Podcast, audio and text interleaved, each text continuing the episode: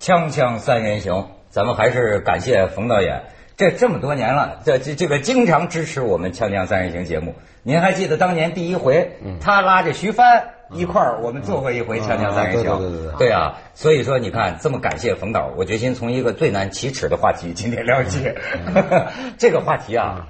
我真的是很难启齿啊，嗯冯导。这个这个这个，我为了心理心理平衡，我我我也公布一难言之隐，我小时候得过疝气。啊这个这个不是 这个这个，但是是您自个儿在微博里头啊，呃，这个这个态度啊，大家都非常的赞赏，啊就是说您脸上的白点这风，白点风，呃，这点事儿啊，哎，这个您为什么一要直写一微博这事儿。哎是吧，对，我呀老遇着特别热心的人，给我打电话，然后约得得见面，说说你这事儿，说说我这事儿。嗯完了，说我这儿有祖传秘方，免费的啊，不是为赚你钱啊，就是想把你这个给你治好喽。碰的人特别多，我没法解释，我就老老得说客气，哎，嘿，有有时间我跟您联系。有的人呢，你这虚飘呢就过去了；有的人呢，特别的诚恳，又过一礼拜给你打电话说怎么样了，有时间没有？咱们 我也弄不 过来。其实呢，我呢就想写一微博呢，就一并叩谢。嗯，为什么呢？我觉得我我不是说我不不识好歹哈、就是说，我觉得这是一平衡，就是说我诸事顺遂，哎我我就这么点儿小小的赌心，比把这治好了给你添一大病要了你命强。挡我灾是这玩意 儿，挡 灾，我我我是我是这么想的这事儿，所以我在微博里说，我说我呢，就即便治好了，我也成为不了吕布、黄晓明，顶多是一不用打底色的杜 月笙。还挺幽默。嗯哎，这个这态度啊，那天马马马马未都都专门说起来，说这也太逗了。 我觉得能进新时代《世说新语》，他这一段微博。 但是你说也有人讲了，说是啊，这个男人呢、太成功了吧？是不是这些东西对你来说不成为心理障碍了？呃，我我觉得反正你治不好这事儿，因为啊，他要是吃这种药啊，他第一啊不能喝酒，可以治吗？这个？呃，他是有这种药啊，就是说你你要按照他，你吃这药的时候要按照他的那个戒律去遵守。他说你不能吃酒，不能喝酒，不能抽烟，不能吃任何带刺激性的东西，比如葱姜蒜，嗯比如辣椒、维生素的东西不能多。我平常不爱吃肉，我就指着鸡蛋、西红柿啊、拍黄瓜什么这类的啊，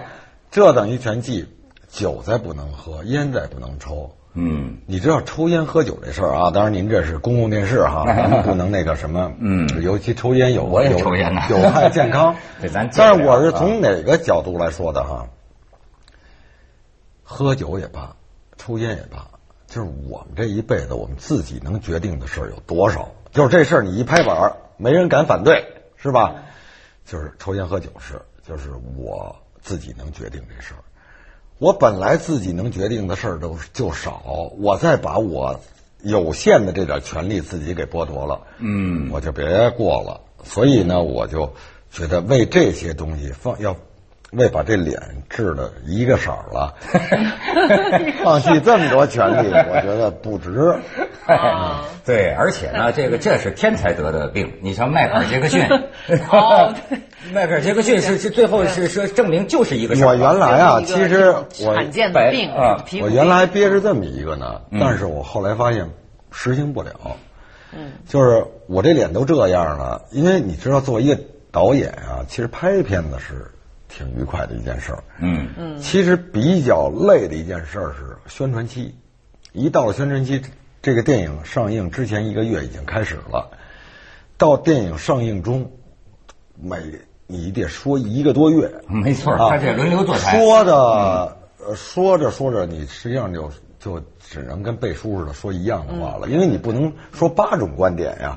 说大地震， 最后说的都自相矛盾了。自相矛盾了，说乱了啊，都给说乱了。就是说这个连续说话，而且我发现吧，连续说话，有时候我一天啊，从上午十点钟开始，要说到晚上十点，嗯，很多家媒体一个一个完了一个坐那儿说的自己啊，就是会缺氧的感觉，脑袋空白。人家一个特别简单问题，我都说过五十遍的问题，说您认为您想给观众长山大地震上传达一个什么？我自己完全空白了，懵了，说对呀、我要传达一个什么？人家 我问人家说，我问你呢，就是给说魔怔了。所以呢，我就想呢，哎，我这脸上都跟花瓜似的了，我这是一个可以，哎，就是说你们就别采访我了，或者咱就文字平面的记者，文字的咱说说去，嗯电视的咱就算了，我这到时候对你们这电视台也不好。你看， 后来我发事儿现， 后来我发现，他们是真不在乎。谁在 乎？他们在乎没事儿没事儿，哎，你这我说不是这对观众也不尊重啊。我说没，真的没事儿， 喜欢 着呢。对没这事儿倒没谈不了这个。原来我觉得这事儿能帮我谈点电视的，啊，扛不了嘛啊。对而且呢，这是是这个你啊，得认这个命。我觉得这还真是。嗯对就是说你这个电影宣传离不了他，我这你他是一个，还有姜文儿嗯也是一个。我就发现这个这个导演，包括张艺谋，嗯对吧？嗯这就咱就说到这个，要不就说我说成这张脸儿啊，不是为了说你的脸，是为了说中国的这个银幕嗯哎上，的你脸。看啊，但是我发现啊，形象这他妈其实也欺负人。就是有的人吧，你一开始就给人家定义这么一个，你就得参加这些。嗯，有的人他就不参加，他这事儿也照样往前推动。你比如说王菲，哎嗯你，什么时候见他坐那儿开一新发布会，哎跟你这儿说点这个说点那个？没有，上台领奖都是拿了杯子就走。嗯人家说，哎，你不说句话，他回头说啊啊啊，谢谢啊，走了。人就这范儿。哎，所以照样没有，因为他不接受采访、啊，不配合这个，他那个现在那演唱会的票，我听说啊，嗯十月份你现在买不上了。不，那是然后一你那再是一范儿，啊这有有。你说王朔这出这书，嗯，你什么时候见他配合过这个这个书商、嗯出版社？也倍儿火，在那儿啪啪啪弄，原来早年间还有过，哎起码现在我认为他是不会的。词他这本书写出来了，我就不信没人出这书。所以啊，你知道吧这个坚持自己做人的范儿，未必最后就吃亏，是是吧？是，啊有些人哎就是说每个人都有你自己的特点，你就按你的方式。你冯小刚就是一跟这儿得配合得说的这么一命啊。嗯，谁叫你还能说呢？你呢，就按照你这方式说，你想说改成王朔那样，人说，哎，你怎么那么假呀、是吧？对我就是说觉得印文象涛里在，你要说让他主持节目的时候特正经的一次嗯，朗诵科 的，朗诵科的，嗯你就你比如说一个赈灾义演，对窦文涛去主持，他呢就用他的方式，他说哟，这两天我看电视，这灾民，我这看的我这心里头，我这特别难受哈。但是你要是这个人听着都对，嗯，但是你要让他拿那么一夹子跟这儿说，那举起来的手啊，哎呦，什么就是人说怎么了？你病了？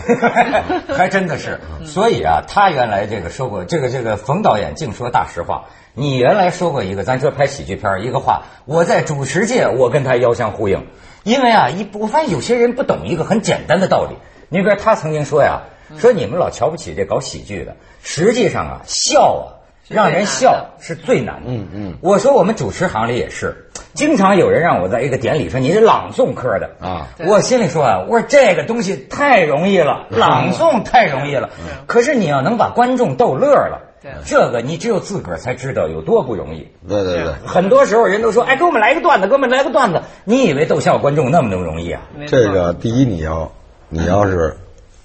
说人话，然后呢把这人话说的有趣，嗯，这特难。最后呢，你这里头还能如果更好一点儿，就是说这里头人话说的有趣，最后呢还加着点儿枪，带着点儿棒，啊，嗯，这个就。但是我觉得、就是，然后笑完了又让人琢磨琢磨，又有点想哭，我啊这就更我又我成了我类前型两天而喜，这就又一级的。哎我就说对啊，吧就是说我呢，后来发现呢，就是原来拍完电影最早刚做导演那时候吧，之前得做点功课。我这电影拍完了，我得从形而上给我自个儿找点儿 知知点，是吧？再自个儿找不着，找找郑云，问问，你看这儿我怎么白活这电影啊？没事说没事你啊，哲这学个微言大义啊，有时候郑您说这个电影呢，它有人民性。嗯哦，人民性，人民性是吧 完了之后再说广告，词完了是呢吧，更进一步呢，郑您说人民性呢，又你还不能简单的理解人民性啊，就是反正每次啊都弄这个，越往后来啊，我就越不爱说这个了，我就觉得吧，你就说怎么说话不累，嗯反正你要完成这采访工作，嗯，你什么事儿你不会出问题，你就说你自个儿真想说的那话。哎，但是呢，我发现你还有一点儿啊，他不是傻实诚，哎，不是不是不是傻实诚，该说什么不该说什么，心里 但边清 是但是呢，啊我就发现呢，我就前两天我说，我说我，但是我绝不能保证我回回都说真话，嗯，我肯定有说假话的时候。这是真话。但 是我，但是，但是我对自己呢，确实有一严格的要求。嗯这个要求是什么呀？既然我也不能避免说假话，但是我能不能在说假话的时候表示出来我是心虚的？哎哎说哎假哎哎，话，我别把假话说的那这么个心 思转的，我别把假话说的那么掷地有声、理直气壮。哎哎哎呦，真是让人意会到我说这是我对自己的一严格要求。这是我的业务体会，啊 不是？哎哦，你们俩这锵锵三人行， 广告之后见。哎呦，这么聊着。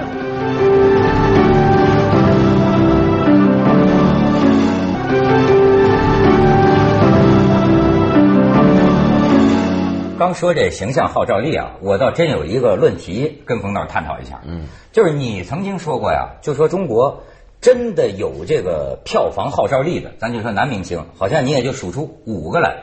周星驰、刘德华、呃，嗯梁朝伟这个呃，葛优啊，梁梁朝伟，大概这么这么就成龙、李连杰，啊，成龙、李连杰，对，就大陆的只有一个，现在多了一甄子丹。哎哎，甄子啊丹、叶问，就是就说这个票房号召力，他说除了这几个之外，你看还有谁？就说观什么叫票房号召力？就观众就冲着你去看嗯买票进去看电影。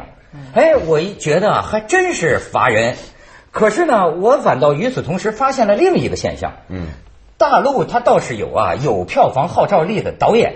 嗯，你比如说，你算一个，嗯，张艺谋算一个吧，嗯，哎，就是说，大家会觉得这个冲着这导演，我去看这电影，甚至于你看过去就讲，就说葛优葛大爷，回回这个跟跟冯小刚这个对啊合合作吧，哎，你可以说是葛大爷的优势，但是到了集结号，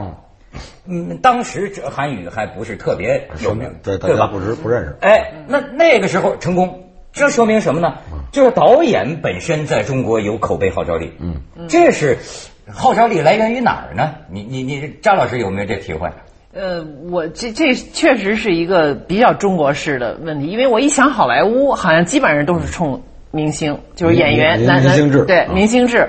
导演的好像很少，基嗯本上的都是还是比如说汤姆克鲁斯，还对对是嗯对什么呃汤姆汉斯，香港更是这样。过去香港的导演，普通市民没几个人知道叫叫什么名儿呢？尤其是男明星，你看好莱坞还除了那个 Ju Julia Roberts 就那大嘴的那嗯个嗯，她是可以跟一线最当红明星这个票房对同等号召力，其他的女星还真的不如。但是大陆我就觉得这个男明星，你看刚才数了。变半天还就是一个葛优，而且葛优在九十年代初大家也不解，觉得嗯是不是一度就可能是不是从你的这个影片这跟他长期合作开始，觉得哎，怎么一下子转了？这个从形象上也转了，嗯觉得是一种，比如说是一个小人物，甚至有点儿就是呃插科打诨似的，嗯呃小呃这个庸俗啊、呃甚至还说是不是大陆开始有一种审丑的这种心理，审是嗯丑嗯对这个以前那种工农兵都要那个浓眉大眼、很正面、很矫情的文艺他说这腔的也反是动，，就说这个审丑啊，这也是。你看为什么香港的男明星啊，都是比较标准意义上的像刘德帅哥华这，种刘德华、梁朝伟，这是。但是你看咱们大陆这个这种，你像姜文、葛优，他这个造型啊，嗯就是梁边儿至至少不是那种奶油小生。对，我我觉得那个姜文也罢，葛优也罢，啊，你包括就是说，像像这个呃陈宝国什么的，就是很多嗯陈道明，嗯，呃，就是他，嗯，呃，我我觉得是不是有这样一个，就是大家就是从这个文革后期以后哈、这个文艺形式开始啊、转变以后，主人公变了。嗯，这个主人公从你刚才说那浓眉大眼的那种主人公，变成了一个生活中的一个普通人。嗯这种普通人呢，又进一步从王朔小说开始，就变成了一个，你你比如说人到中年也是拍一普通人，但是他还是达市常式，哎哎哎哎哎啊对。那到了那个顽主开始，像葛优他们登场了，啊，还有从第五代开始，就是那嗯种糙老爷们儿登场了。啊，哦，他是一逆反，他他呃，他就变成这种人，可能看起来更真实，就和观众的贴近感更强。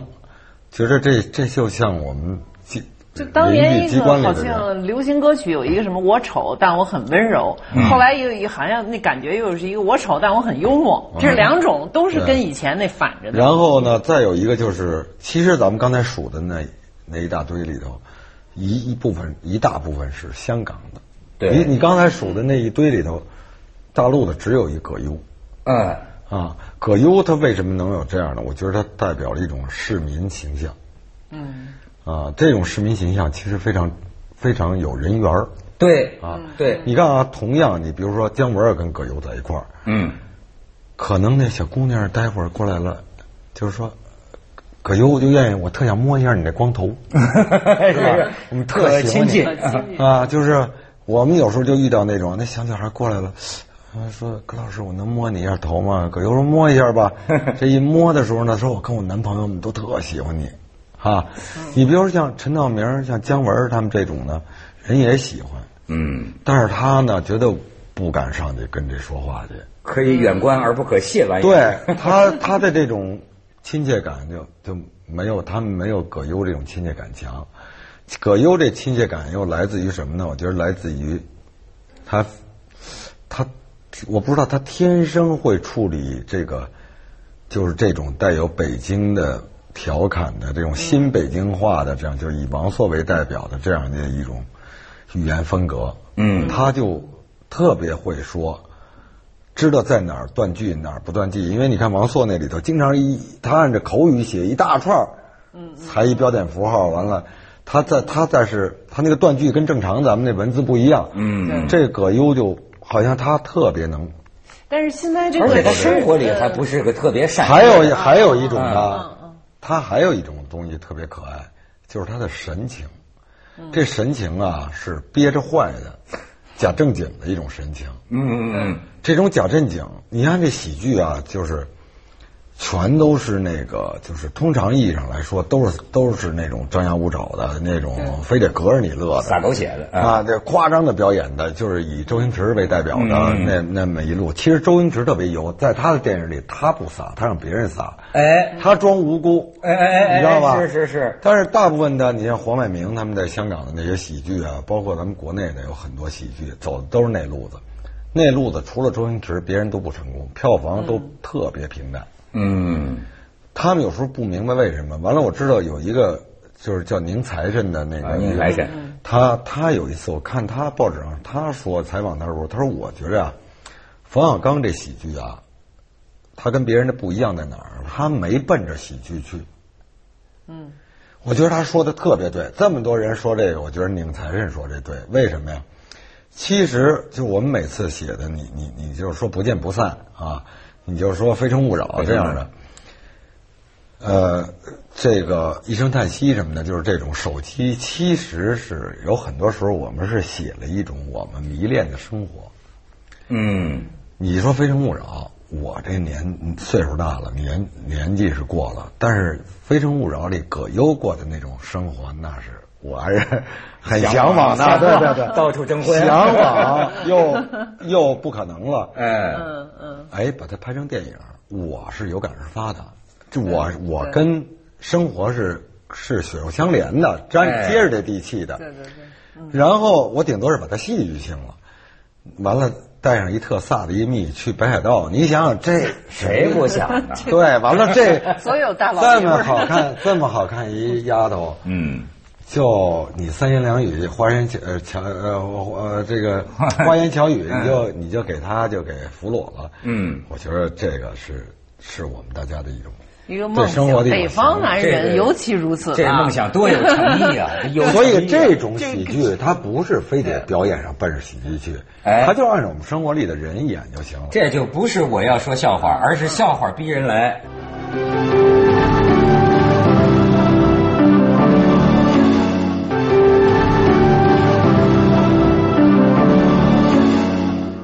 葛优实际上他，你也可以说他演了一个窦文涛，啊生活 中的。我跟你也可以说他演了一个。个生活中的冯小刚，我还长了点头发吧，你知道 吗？就是甘说心他，我我就觉得我们这个其实嗯都想成为一个像电影里的葛优这样的女。其实女的呢，她也喜欢这个比较细腻一点、温柔一点、浪漫型的男。那你觉得像你刚才说的这种类我原来觉得型，还能走多久呢？呃，我觉得这个就原来我也有点担心，就是你比如现在的中学生啊，或者对甚对至呀包括大学生啊，是不是就是曾经葛优、梁天儿他们这一波是先从被大学生认可，是那年代的，对就是、嗯就是你没们错，上我大们学上大那学个的时候，对哎那么是不是势必也会被现在的最后它结束也会结束在大学生这儿就开始嗯对嗯这种形象没兴趣了。后来我发现，你比如说他演的这种人啊嗯啊，嘴不饶人啊，你你你说他是一个在知识分子和和这个和这个呃这叫算呃算市民啊，就是混杂的这么一种混杂啊，嗯就是那种，是特殊的一种人人生观、价值观。然后后来你你看这个石康，啊，石康你写再小说，嗯他比我们小小一辈儿了，嗯你再比他小一辈儿的这个韩寒，嗯，你一看跟王朔那都一脉相承啊，而且在大学生里头特有市场。可是他那那范你儿说他那范儿可是你说变了韩寒写的 那个那吹的里那头头发那啊那，那什么人赛车嗯，这你要找一个倍儿面的、长得特帅的那种，其实也演不了韩寒写的那种。哎，这种角色吧，他潜台词儿丰富， 从那个不漂亮的脸上可以有很多很多内容读出来。必须要丑 吗？这是前提对。然后人家有内涵吗？不不不 其实我我反正葛优啊从一个女性的角度，其实我觉得葛优，这你看个好他像不是我们的那个他。葛优他我不觉嗯，得葛优丑，我是真是丑，但是葛优，啊 这话但是葛优啊，我觉得他就是长得是一个一般人儿，而且你要仔细看啊，他那个他那鼻子、嘴的也都不寒碜。不寒碜，不寒碜，都长在该长的地方啊。